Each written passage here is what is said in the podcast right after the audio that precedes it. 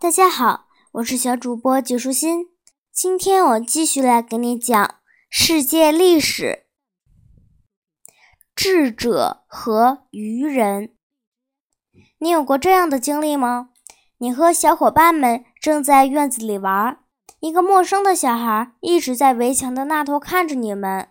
忽然，他开口请求进来和你们一起玩，还要说教你们该怎么玩。尽管你们不想他在旁边看着，也不想和他一起玩，但是莫名其妙的，他就加入了你们的队伍，而且很快成了你们这伙人的头。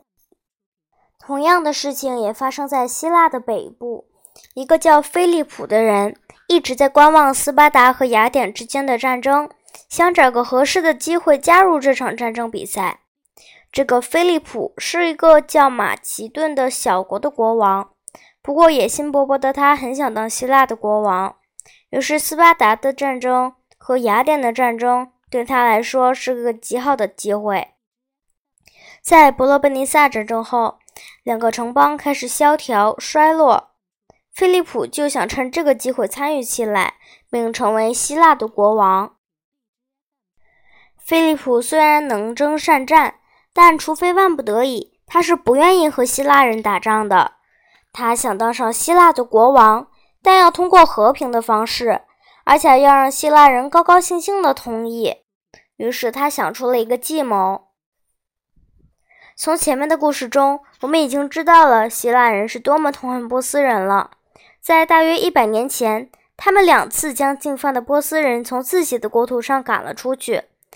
菲利普当然也非常清楚这一点。尽管希腊和波斯的战争已经过去很久了，但是祖先的英勇以及他们对抗波斯人、对抗胜利的故事一直被希腊人牢记在心中。希腊人的祖父母和父母亲将这些故事反复讲给他们的孩子听，而孩子自己也非常喜爱这个故事，将希罗多德的历史读了一遍又一遍。于是，菲利普对希腊人说：“我们得承认，你们的祖先的确将波斯人从希腊赶了出去。不过，波斯人后来竟然回到了他们的国家。他们的祖先原本应该乘胜追击，应该好好的教训一下才是。可是，你们甚至没有想过要报复他们。你们为什么不现在去到波斯征服他们呢？你们要让波斯人……”为他们过去的所作所为付出代价吧。接着，他又狡猾地补充说：“让我来帮助你们吧，让我领导你们对抗波斯人吧。”除了一个名叫德摩西尼的人，其他所有的人都相信了菲利普的计谋。德摩西尼是雅典人，在他还是个小男孩的时候，他就树立了长大之后成为一伟大的演说家。或者是叫雄辩家的理想，这就如同你或许也经常说自己长大了要做医生、飞行员或者老师一样。蒂莫西尼为自己选择的这个职业实在和他的天赋不适合。首先，他的嗓音柔和而软弱，人们实在不容易听清他说的内容。除此之外，他说话还口吃的厉害。即使是背诵短诗，中间还总是结结巴巴的，因此总被别人嘲笑。所以，他所树立的成为一位伟大的演说家的想法，好像太荒谬了。但是，蒂莫西尼并不这么想。他为了实现自己的理想，开始行动起来。而他实现理想、克服先天不足的方法，就是练习、练习、练习。再练习。他到海边捡了一块鹅卵石，然后将石头放进嘴里。这样做的目的是让自己更难将话说清楚。然后他开始对着呼啸的海浪讲话，想象自己正面对着一群愤怒的民众发表演说。为了不让群众的喧哗吵嚷淹没自己的声音，他讲话的声音必须要特别大才对。最后，正是通过这样持续的练习，迪莫西尼真的成为了一名非常伟大的演说家。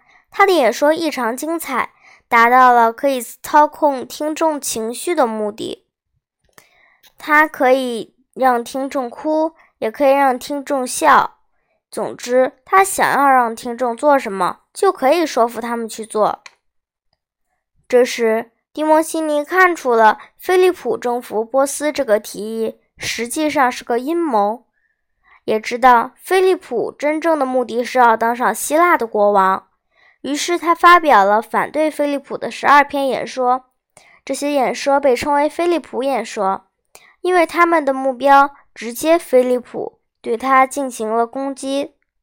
菲利普演说相当的著名，为此。直到今天，人们还用菲利普演说来称那种激烈痛斥的演说。希腊人在听演说的时候都怒火中烧，强烈反对菲利普。可是，一离开蒂莫西尼影响所能到达的范围，这些希腊人就变得毫无斗志，也不采取行动阻止和反对菲利普。最终。不管迪莫西尼为反对菲利普做了怎样的努力，菲利普还是如愿以偿的当上了希腊的国王。不过，尽管菲利普曾保证过要带希腊人征服波斯，可是，在他还没着手准备之前，他自己先被人杀死了。于是，他没能将自己的计划嘱咐实施。菲利普死的时候，菲利普的儿子亚历山大只有二十岁，但在父亲死后，他还是成为了马其顿和希腊的国王。在亚历山大还是个小孩子的时候，他看男人试图驯服一匹年轻的野马，但是，一有人接近，马就受惊直立，暴跳不已，所以没有人能够骑上去。于是，亚历山大请求父亲让自己也试试。看看能不能将这匹马驯服。他的父亲觉得儿子的请求很可笑，竟然要做一个连年纪比他大得多的人都做不到的事情。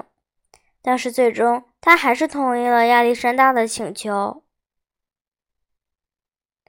实际上，亚历山大在观察那些人驯马的时候，注意到了一个细节，而这个细节是那些人没有留心的。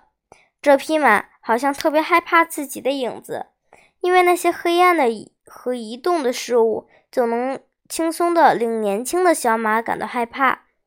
这就和一些小孩害怕夜晚的黑暗是一个道理。亚历山大牵着小马转了个身，让它正对着太阳，这样它就看不到自己的影子了。接着，他骑上马，轻而易举地驰骋起来，在场的人都被他的举动惊得目瞪口呆。亚历山大的聪慧令父亲感到欣喜万分，于是他将这匹小马奖励给了亚历山大。亚历山大为这匹马取名叫布西法尔，他特别喜爱这匹马。后来，在这匹马死后，还专门为他建造了一个纪念碑，甚至还为他的名字为几个城市命名。亚历山大的确是个很优秀的孩子。但是有些人认为，他之所以如此伟大，和他那杰出的老师密切相关。这老师就是亚里士多德。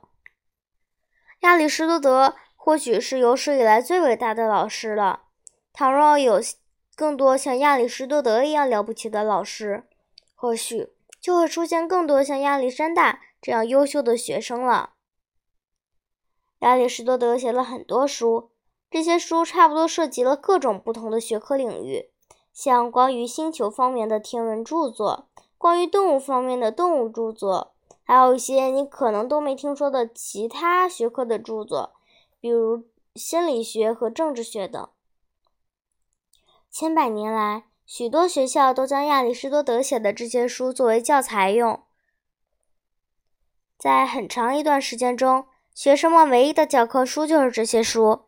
如今，学校的教科书一般都是写成后用不了几年就得换新的了，但是亚里士多德的课本却用了那么长时间，可见他有多么了不起啦！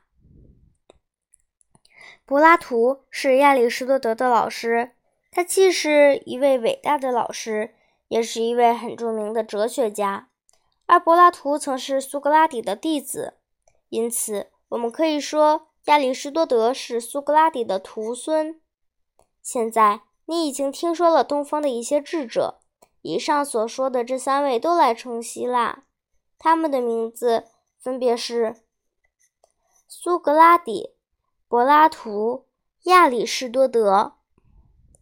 或许将来有一天，你会读到他们在两千多年前写的书，以及后人所写的记载过或他们说过的话的书。